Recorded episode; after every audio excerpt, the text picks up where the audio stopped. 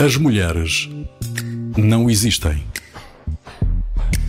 Um programa de Carla Quevedo com Matilde Torres Pereira.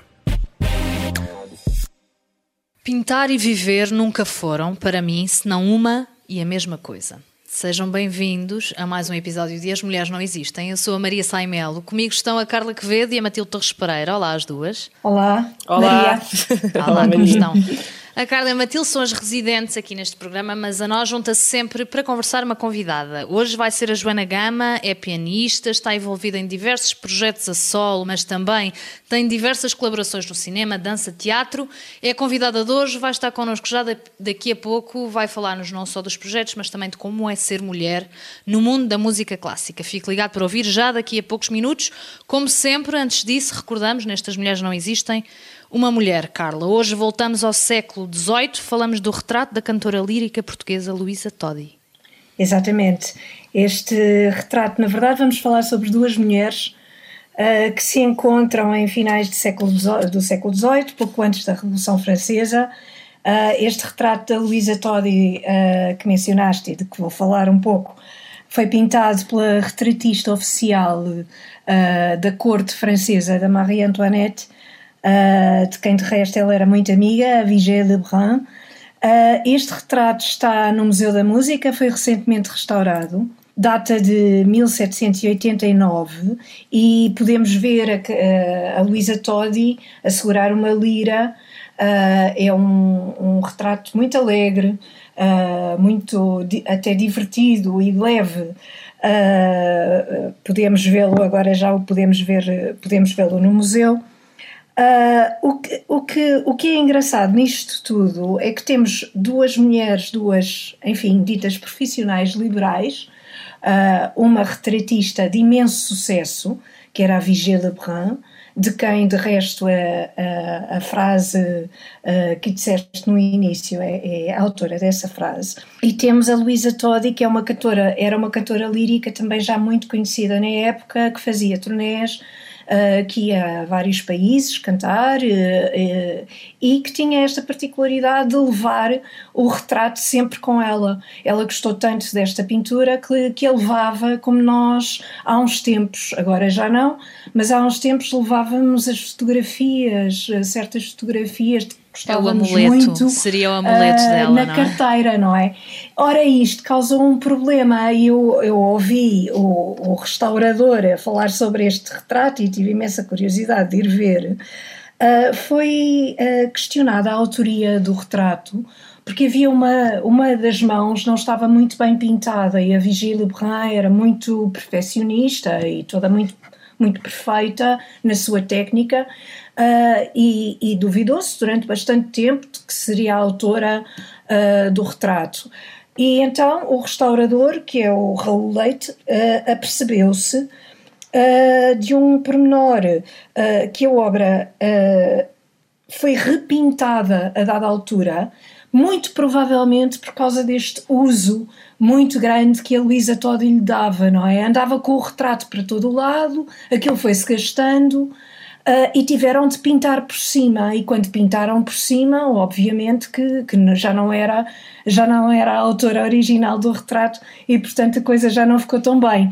Uh, achei isto curioso é um pormenor uh, mas, mas o engraçado disto tudo é que temos duas mulheres profissionais liberais mesmo mesmo quase na Revolução Francesa cada uma a fazer aquilo Uh, para que tinha mais talento, uma a cantar, a Luísa Todi, e a outra a pintar. Aliás, a Vigília Lebrun, desde adolescente, que pintava já como se fosse uma profissional. Uh, e, e teve, de, teve de ser aceito na Academia, uh, na Academia Real, porque era de indiscutível qualidade tudo o que fazia. Ah, de facto, a Luísa Todi podia ter um programa só para ela, porque a vida Sim, dela só. é absolutamente fascinante. É fascinante. E sim. ela passou por coisas. É um romance, isto fazia-se um filme facilmente com, com a vida dela. Podíamos e, ter a Luísa Todi num dia destes. Era espetacular. É. Não, é que, é que há, só aqui destacar, destacar duas coisas. Uma delas foi que a família inteira dela foi presa nas invasões francesas, uhum. quando o Napoleão invadiu Portugal. E ela foi uh, conseguiu a libertação da família por causa de um general francês que a reconheceu como a cantora da nação. Uh, portanto, para se ver bem a expressão que ela tinha, a projeção que ela tinha, tinha claro. no resto uhum. do mundo. Sim, e depois, sim. outra coisa que já é uma nota mais pessoal, mas que eu acho sempre delicioso, é que, é que não só ela fazia turnés pelo mundo inteiro, como tinha seis filhos. Uh, portanto, é uma mulher que foi muito completa em todas as áreas da sua vida sim, e acho isso, acho isso fascinante. Pronto, pois o que acontece muito aos artistas uh, portugueses, não sei como é que é no resto do mundo, ela acaba por morrer uh, já quase cega, com muito pouco dinheiro, e foi enterrada numa cave na Rua do Alecrim. Já houve vários descendentes e, e fãs da Luísa Todi que pediram para ela ser trasladada para um sítio mais digno, mas a verdade é que hoje ela vive, uh, jaz, aliás, uh, uhum. numa cave ali na Rua do Alecrim. Tem a sua, tem a sua curiosidade este, este facto. Pronto. Sim, sim. E levou de facto Portugal por todo o mundo. Ela que se chamava Luísa Rosa da Guiar, não é? Toddy era do marido, depois adquiriu marido, o apelido sim. do marido. Não, e depois, é, depois há aquela coisa típica de que a maior parte das pessoas, a primeira vez que eu falar nela é quando está a jogar Monopólio, não é? Aquela típica Avenida Luísa Toddy no, no Monopólio. Exatamente.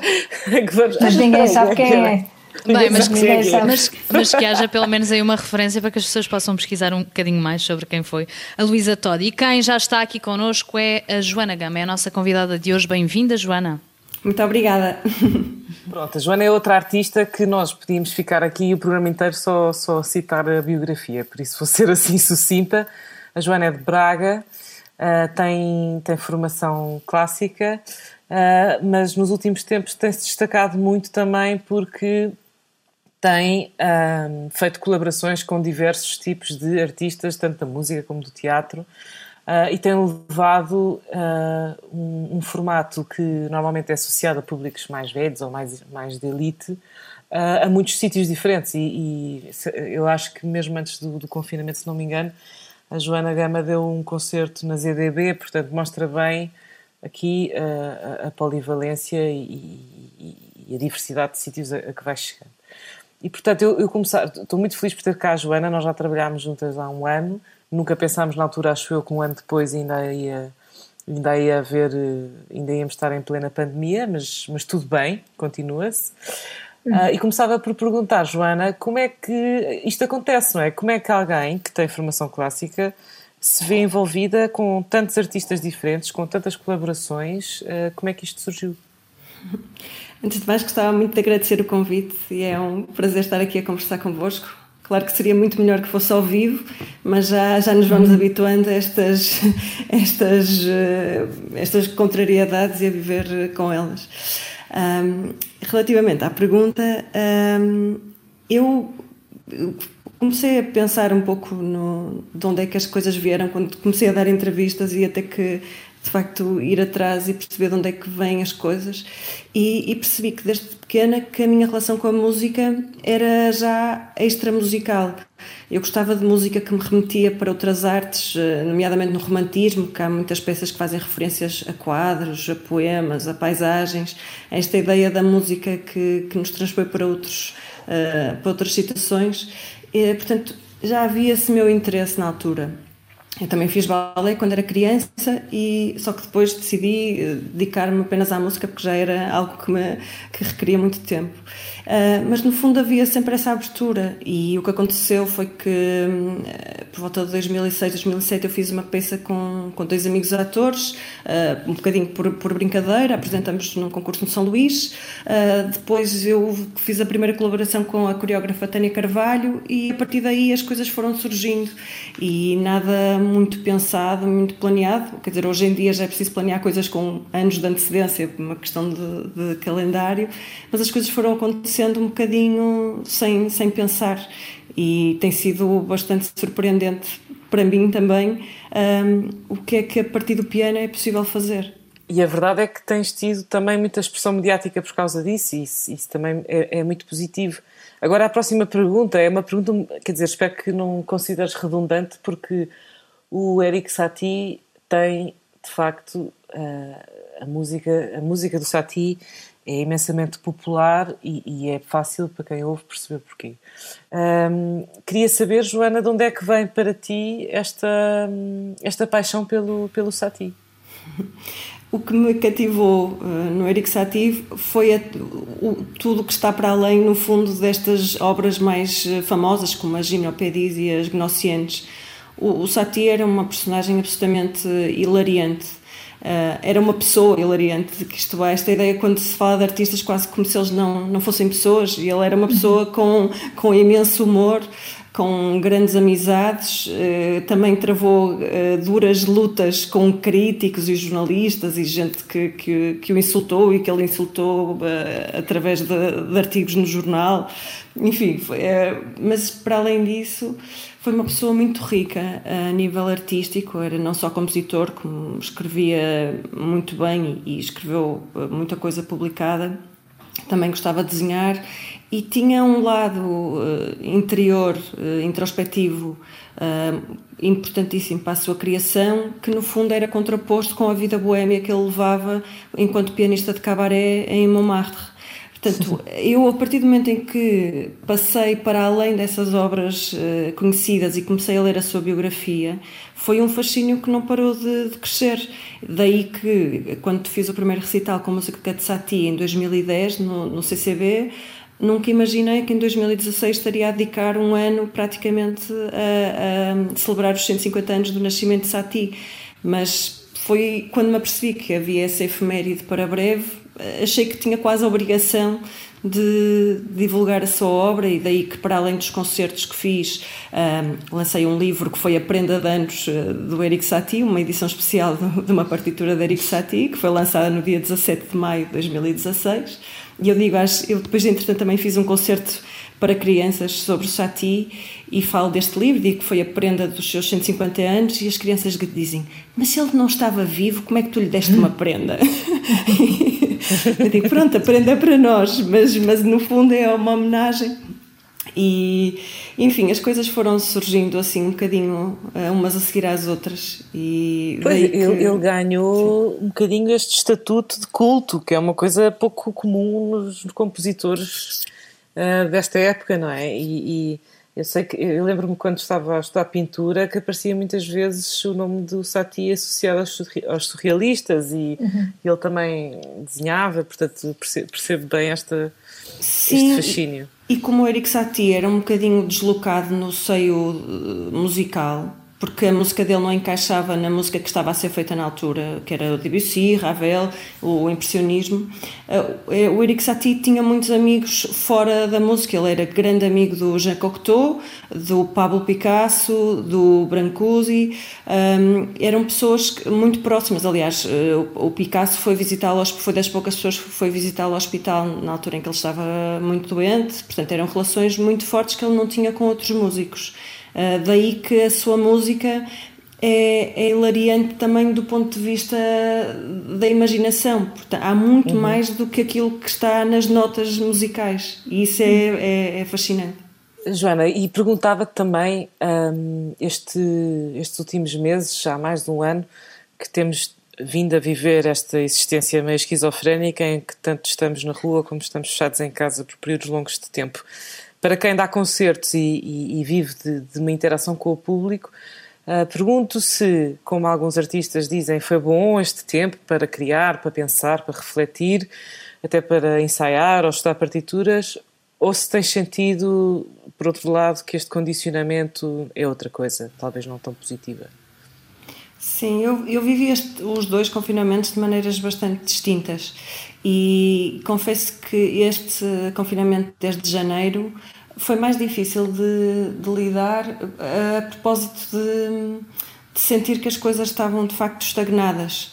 Fiz muitos concertos entre junho do ano passado, entre julho do ano passado e janeiro deste ano, portanto, concertos que tinham sido adiados, mais os concertos que eu já tinha marcado, eh, já tinha calendarizados eh, até ao final do ano, e, e foi, foi bom, foi muito bom ter essa possibilidade, mas ao mesmo tempo muito desgastante porque toda a logística envolvida e depois em alguns casos tive que fazer testes de Covid porque eram peças de artes performativas com vários intérpretes, fiz também um concerto em Valência que tive que fazer o teste, então era sempre aquela emoção de não saber se ia ser possível fazer o concerto e, e que foi, foi difícil de gerir em alguns casos.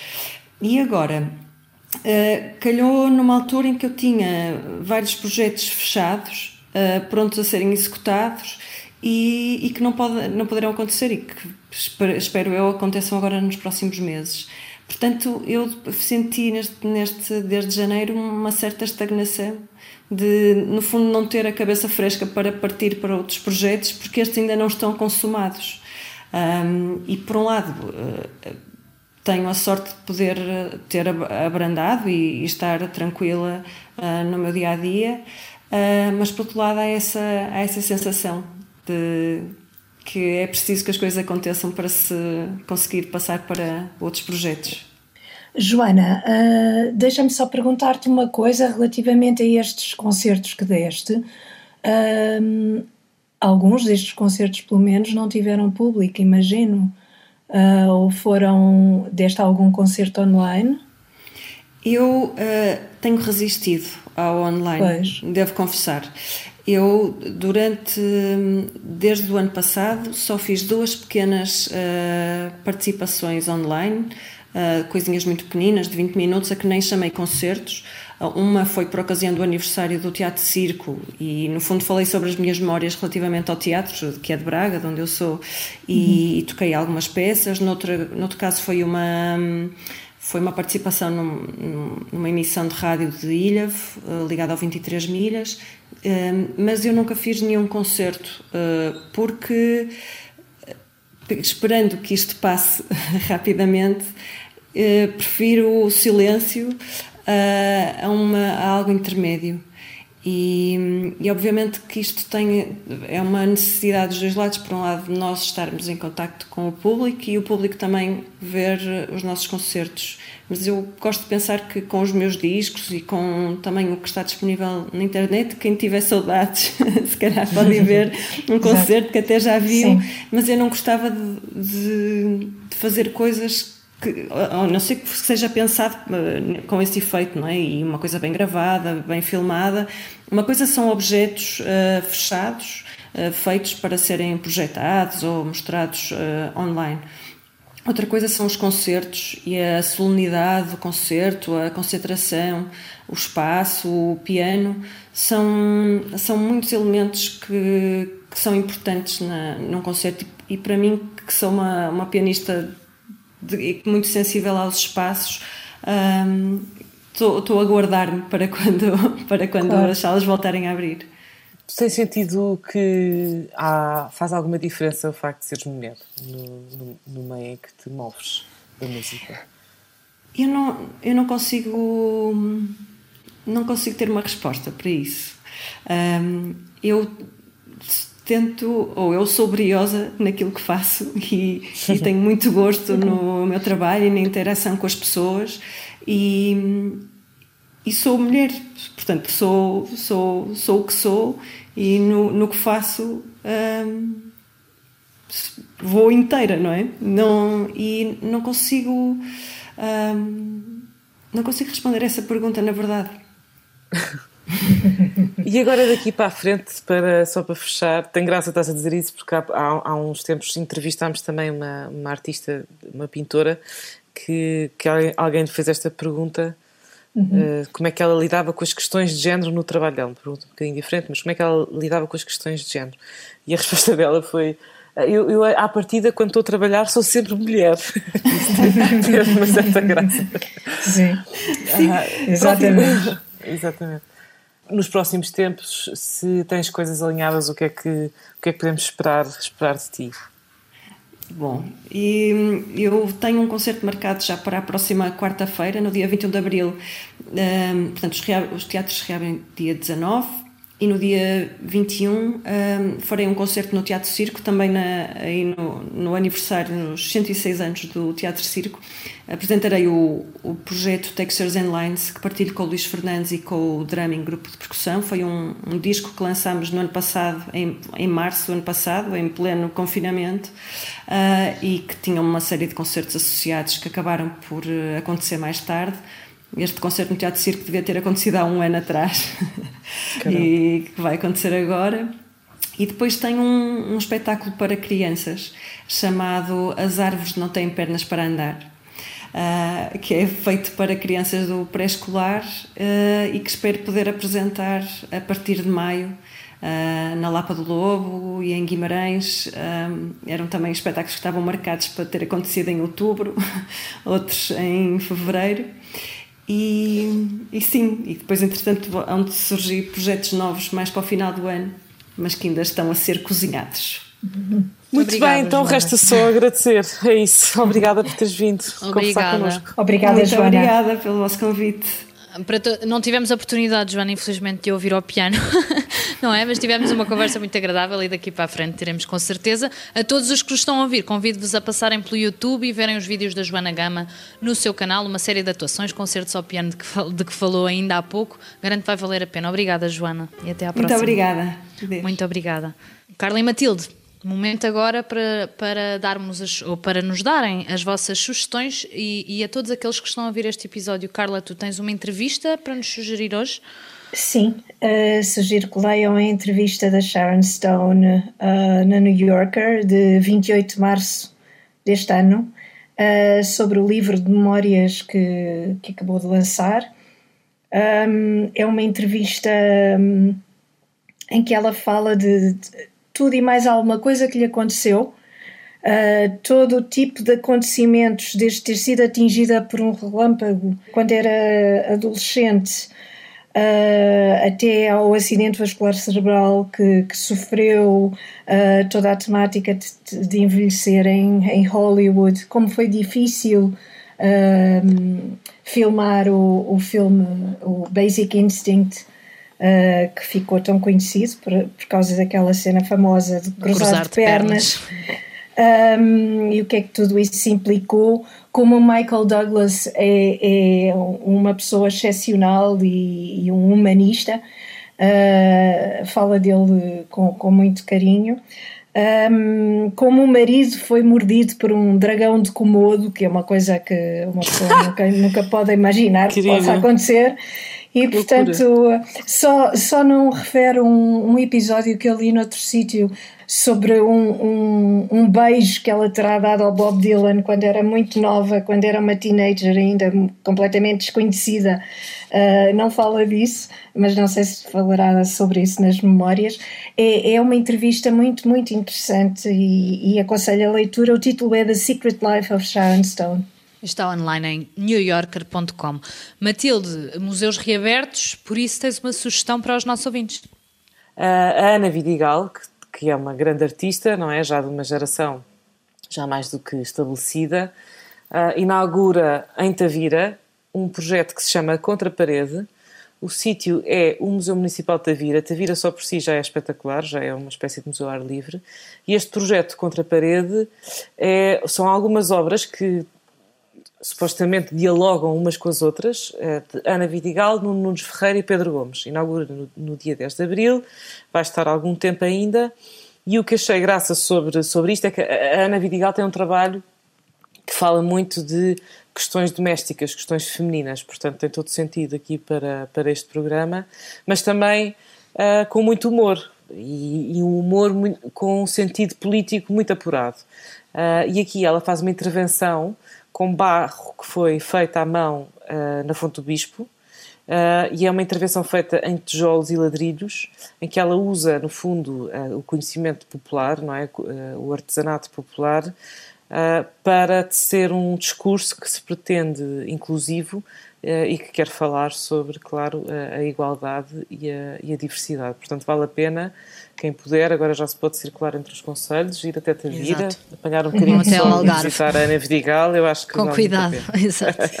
Valerá com certeza. Muito obrigada, Carla e Matilde, pelas vossas uh, sugestões e é com elas que fechamos mais um As Mulheres Não Existem, um programa que teve os cuidados técnicos do Eric Arizanes, eu sou Maria Saimelo, este As Mulheres Não Existem é de Carla Quevedo, tem Matilde Torres Pereira também e pode ouvi-lo sempre acedendo à RTP Play, ao Spotify e também ao iTunes. Até ao próximo As Mulheres Não Existem, um programa sobre mulheres para ouvintes de todos os géneros. As mulheres não existem.